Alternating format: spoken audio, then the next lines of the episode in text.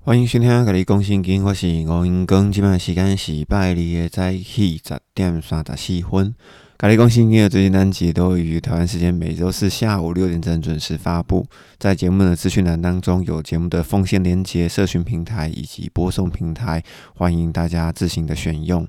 首先在这里要感谢 Face 继续对本节目的支持，并且留言一切平安喜乐。的确，能够在生活中可以平安喜乐，真的是很不容易的事情。古人云：“人无远虑，必有近忧。”由此可知，古代的这些老师们也都认为，忧虑乃人之常情。今天的我们呢，有钱有房，孩子成绩好，公司有机会可以升迁，难道说有了这些，我们就会安心吗？同时，是不是在有了这些之后，还需要其他的安心呢？这令我想起以前在研究煮菜的时候看过，二零零三年有一个土耳其的电影叫做《香料共和国》，里面有一句话：人生中有两种旅人哦，就是旅行的人，一种是看着地图，一种是看着镜子。看地图的人是要离开，看镜子的人是要回家。人除了接触外在的世界，也需要回头检视自己的内心，而人心呢，才是最大的战场。在这里，我有想到，如果三国里面的东吴军师周瑜啊，他的心能够大一点，也不会再被诸葛亮骗了三次以后气急攻心、吐血而亡。再次感谢 Face 的祝福，也借着这一句一切平安喜乐，祝福每一个朋友。在前面几集经过了黑马之后，启示录接着就不需要按照历史来对照，会把速度加快许多。在此非常感谢朋友你在前面花费了这么多的时间哈，用了这么多集的耐性哈，一集一集的听完。而后面的集数呢，一段一段讲，其实会蛮快。而在这集里面，我们会提到额头被盖印的十四万四千人，以及领白袍的人，还有一二三四五六号，也就是七号里面的前六号，也就是末期七年的前半哈，前三年半。当中呢，还有七只兽，七只魔兽或者是野兽，不是那个打篮球的魔兽哈，是七只兽。其中排行第三、第四、第五、第六、第七的兽要出现。在正式进入经文之前，还是要先前情提要一下。第一印，我的认为啦哈，我不敢说这个是放诸天下皆准，因为我相信一定有人不认同。第一印。一九四八年第二次世界大战之后，成为最大的债权国的白马浮上了台面。第二印呢？一九九一年，白马呢在苏联解体过后种下了红马，使得在二零零一年红马呢浮上了台面。第三印的时候呢，是二零零六年，白马呢为了要自救，所以呢种下了黑马。所以我们会发现，从二零零八年以后，物价再也没有回头路，因此粮食分配不均的状况其实会越来越严重。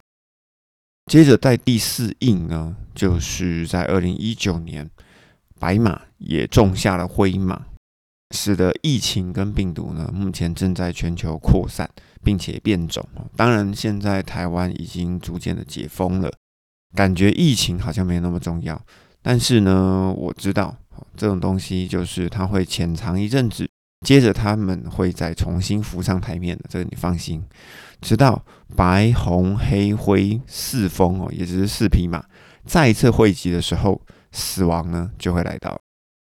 而在第五印的时候呢，因为全球已经完全进入失控的状态，于是有些人会求神问卜啊，当然基督徒也是哈。而在当时候的基督徒，我相信就会被打为邪教，就会发生如同在施美拿时期的大患难。而在大患难里啊，必须要杀到祭坛上的外族人数全满了之后，他们的灵魂呢，就会都领了白袍，站在上帝的面前。在第六印的时候，大地震呢，就会引发大规模的火山爆发。就会在空气中产生一望无际、漫天的火山灰，把太阳啊、星星啊、月亮啊都遮蔽了。而有些人呢，他们已经为了自己预备好长生的洞穴，他们就能够躲过宝座以及羔羊的怒气。但是呢，这却不是最好的选择。我在第六印的部分呢，我们稍微补充一下。其实，在福音书里面曾经也提到过，在马太福音的二十四章二十九节，在那些日子灾难刚过去的时候呢，太阳就要变黑，月亮也不发光，众星就要从天坠落，天上的万象震动。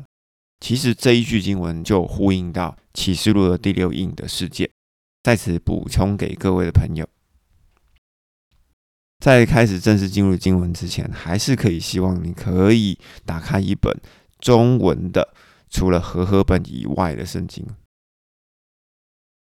在这件事情之后，也就是白红黑灰马加大患难加大地震，哈，前面的六个封印全都打开了，只差了第七印。我看见四位使者站在地的四个角落，执掌地上的四风。而为了要使这些风啊，这这四个风不吹在地上，也不吹在海上，也不吹在树上，我看见另外有一位从日出之地，也就是东方，带着永生神的印的使者，好，我们叫他阿印这个阿印呢，向那些被赐予权柄，准备要伤害地和海，好，还有树木的四位使者，大声的喊说。等一下，好，也就是就他妈的，好，不要动作那么快哦。你们四个啊，不可以伤害地，也不可以伤害海，也不可以伤害树木。要等到我们哦，可能阿印不止一个人哦，可能是一群人。要等到我们盖印在我们的神哈的众仆人他们的额头上，要等待完成这个动作之后，才可以开始伤害。于是我们可以了解，从第一百一十四集到一百二十二集，七印到第六印，除了最后的大地震之外，都是由人祸所造成的连锁反应。而这些灾祸必须要到人祸完全的满足，上帝的毁灭才会真正的开始。于是呢，在第七印打开之前，上帝指派毁天灭地的四个使者已经就定位了。但是呢，在毁灭世界之前，阿印必须要把十四万四千人头上都盖了一个印，这样子才能够保护这十四万四千人。但是为什么要用盖印来保护这些人呢？这件事情我们要回到创世纪的第四章第十九节是一个关键哦。那我们大概把创世纪的第四章稍微讲一下。亚当跟夏娃被赶出伊甸园之后，生下该隐与亚伯。而甘与亚伯都向上帝献祭，但是呢，在当下，上帝只看重亚伯的献祭。好，这个献祭呢，其实就是流血的赎罪祭。因为流血的赎罪祭使得人与上帝重新恢复了关系，所以上帝当然看重亚伯的献祭。因为该隐是从田里面摘来的东西，我们从出埃及记跟摩西五经里面，我们可以知道。从田里面摘来的东西所产生的祭，其实它就是素祭啊。素祭当然是上帝比较不看重的祭嘛，因为你本身所献的祭也比较是属于低阶层的祭哈。因为祭有分最高层的跟最低层的，我们从摩西五经里面可以看得到，在当下该隐并没有了解这一层的关系，所以该隐就杀害了亚伯。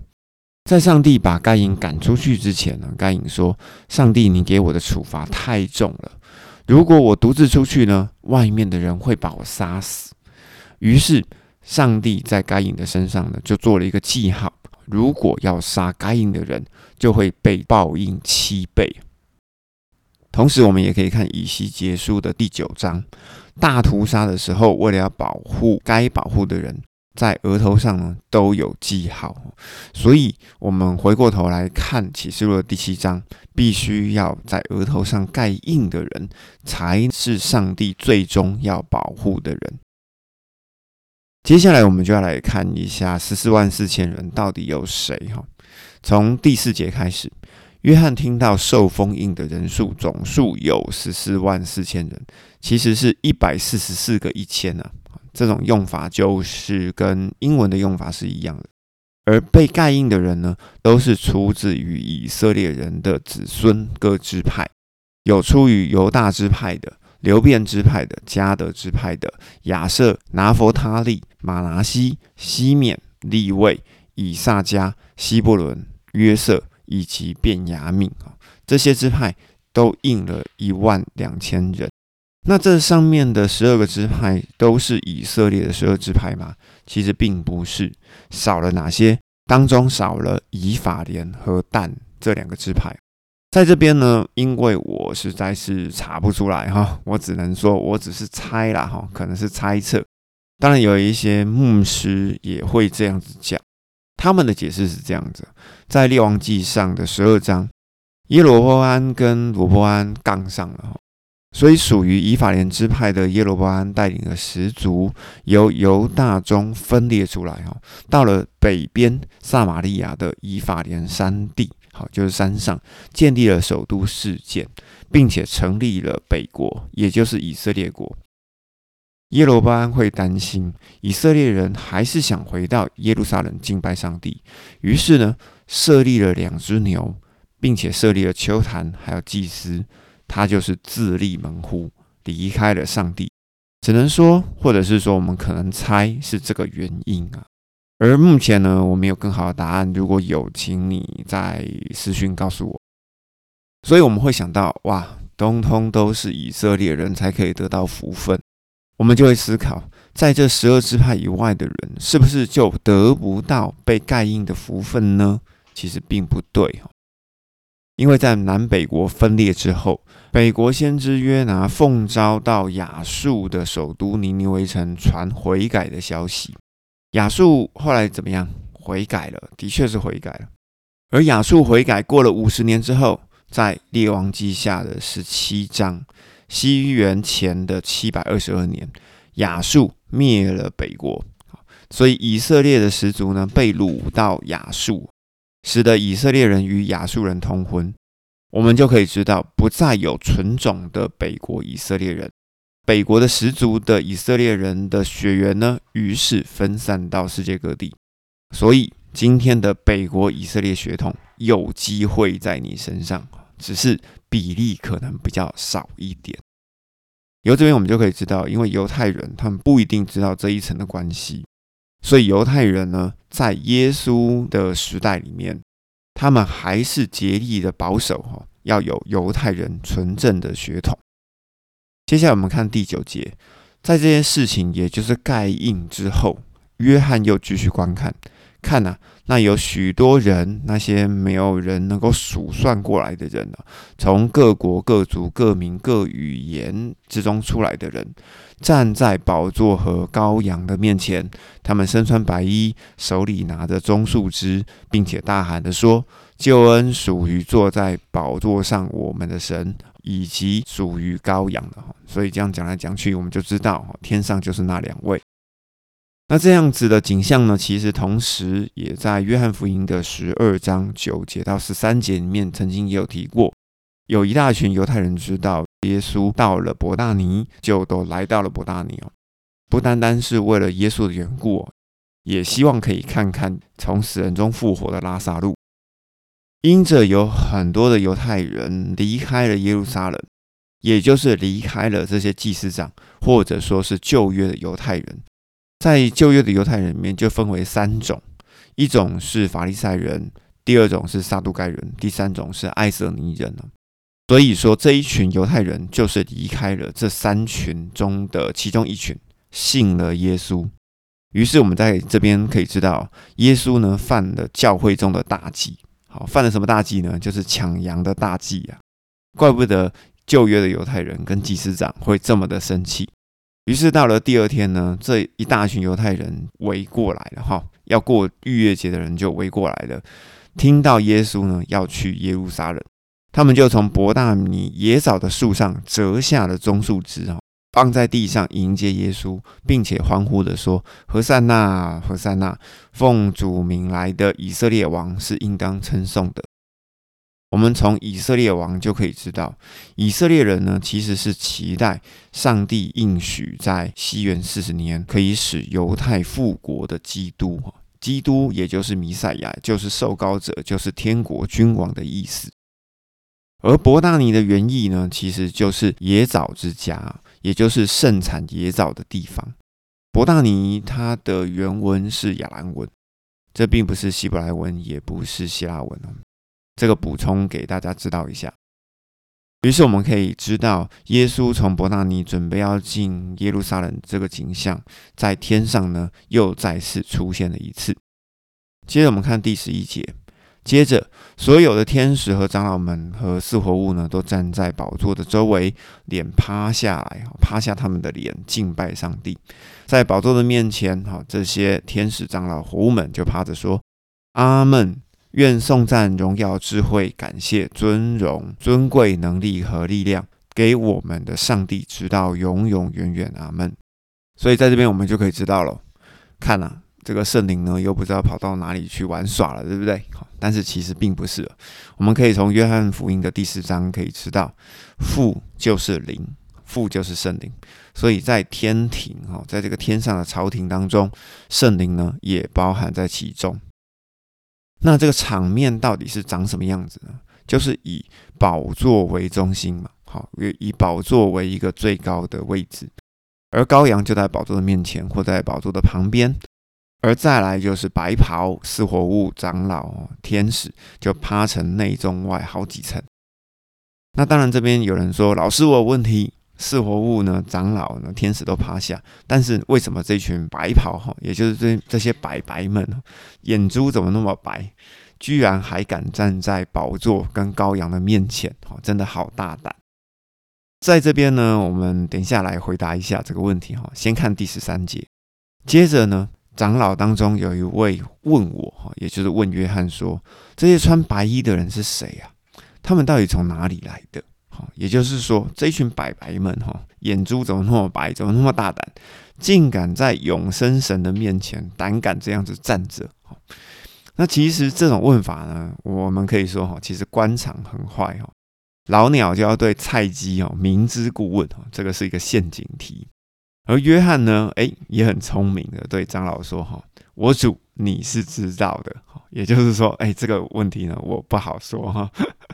但是呢，就是把这个问题回回去给这个长老，然后这个长老就对约翰说啦：“这些人就是白白们啊，他们是从第五印的大患难中出来的，他们洗了衣裳，就是以羔羊的血哈，也就是他们是新约的人，使他们变白了。所以，我们来分析一下这些新约领白袍的人到底有谁呢？我们可以从第二封信士美拿时期。”耶稣承诺，哈，这些得胜的人不会再受第二次的死，不受第二次死的人，哈，就有白袍的资格。